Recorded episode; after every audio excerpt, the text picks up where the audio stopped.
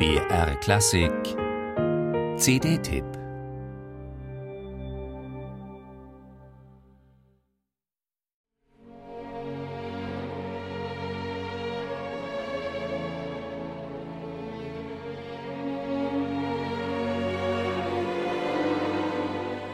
Die zehnte Symphonie war Gustav Mahlers letzte Abschiedssymphonie.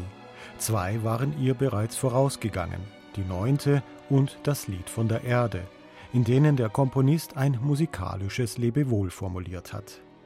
Noch vor Vollendung der zehnten, am 18. Mai 1911, starb Gustav Mahler in Wien. Hat er seinen Tod vorausgeahnt?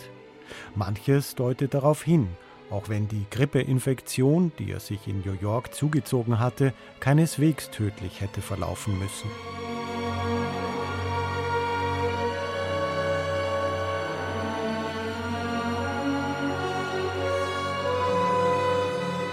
Die zehnte Symphonie Mahlers ist Fragment geblieben.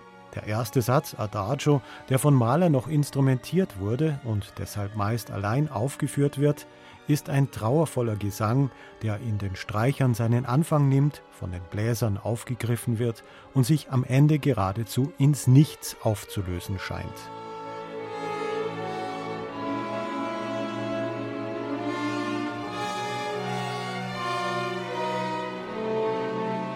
Die Münchner Philharmoniker spielten unter ihrem damaligen Chefdirigenten Christian Thielemann diesen letzten Symphoniesatz Mahlers im Mai 2011 mit betörender Klangkultur und Sensibilität.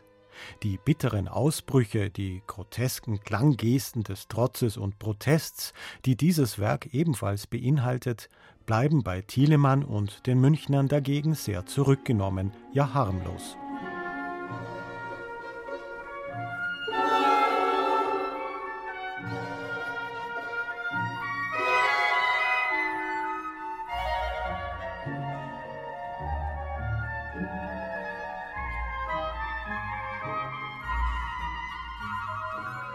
Das Abgründige ist Thielemanns Sache eher nicht.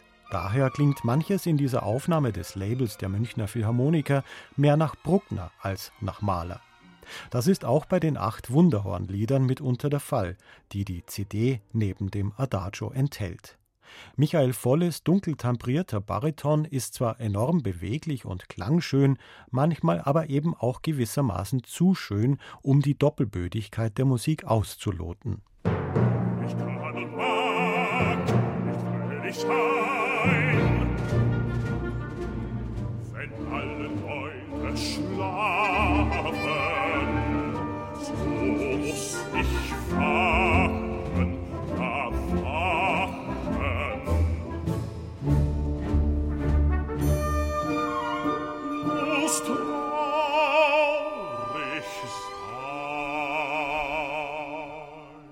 Als Bruckner Dirigent hat sich Christian Thielemann nicht nur, aber auch in München überaus verdient gemacht. Mahler stand so gut wie nie auf dem Programm der Münchner Philharmoniker, was viele bedauerten. Womöglich geht Thielemann und auch Volle die letzte Identifikation mit der Ausdruckswelt Mahlers dann doch ab.